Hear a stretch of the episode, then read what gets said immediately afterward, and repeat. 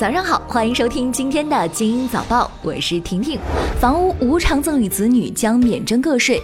财政部、税务总局昨天发布公告，房屋产权所有人将房屋产权无偿赠与他人的，受赠人因无偿受赠房屋取得的受赠收入，按照偶然所得项目计缴个税，税率为百分之二十，与原其他所得税率相同。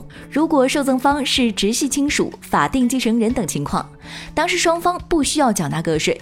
房屋产权所有人死亡，法定继承人、遗嘱继承人或者受益赠人依法取得房屋产权，也不需要缴纳个税。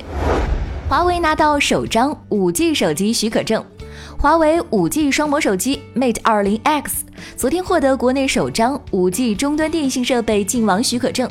这款手机是目前唯一可以同时支持 5G 混合组网和独立组网模式的 5G 双模手机。这种双模设计有助于产品在世界各地推广使用。昨天在中国移动 5G 加战略发布会上，中国移动高层表示，5G 流量单价不会高于 4G 单价，套餐设置上将主要以 5G 基础套餐加多场景计费组合。同时表示，到2020年底，手机 5G 终端会向中低价位下探，部分 5G 手机的价格可能会降至一千元到两千元左右。五 G 手机售价多少？你会买呢？再来关注到女子半夜遭殴打拖行事件的最新进展。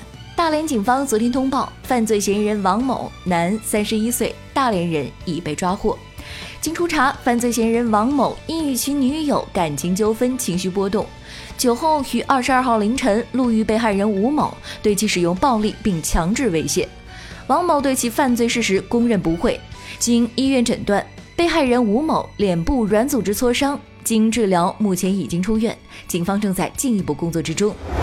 张颖颖案也终于有了最新进展。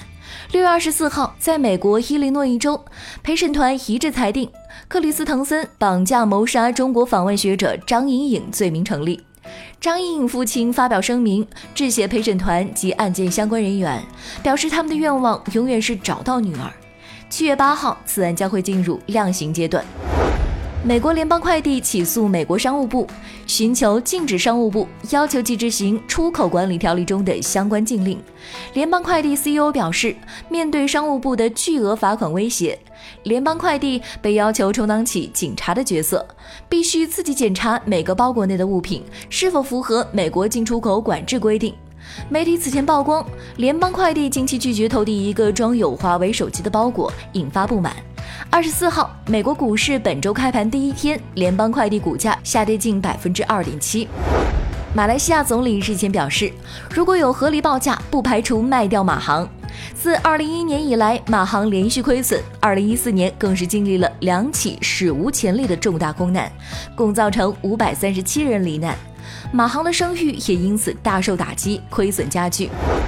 雅思今年新增两个考试日期。为了满足考生日益增长的考试需求，雅思考试主办方英国文化教育协会昨天宣布，雅思纸笔考试模式今年新增八月三十一号和十二月二十一号两个考试日期，至此全年考试日期增至五十个，考生即日起可以在线报名。不断追求骨感美的当下，胖似乎成了一个不太受人待见的字眼。在健康上，微胖呢其实还有不少的优势。新英格兰医学杂志刊登的一项研究显示，中日韩等东亚人的体质指数，即体重公斤除以身高米的平方，得出之后的数值在二十二点六到二十七点四，死亡风险最低。高于或者低于这一方位的人，死于癌症、心血管病和其他疾病的风险都将会增加。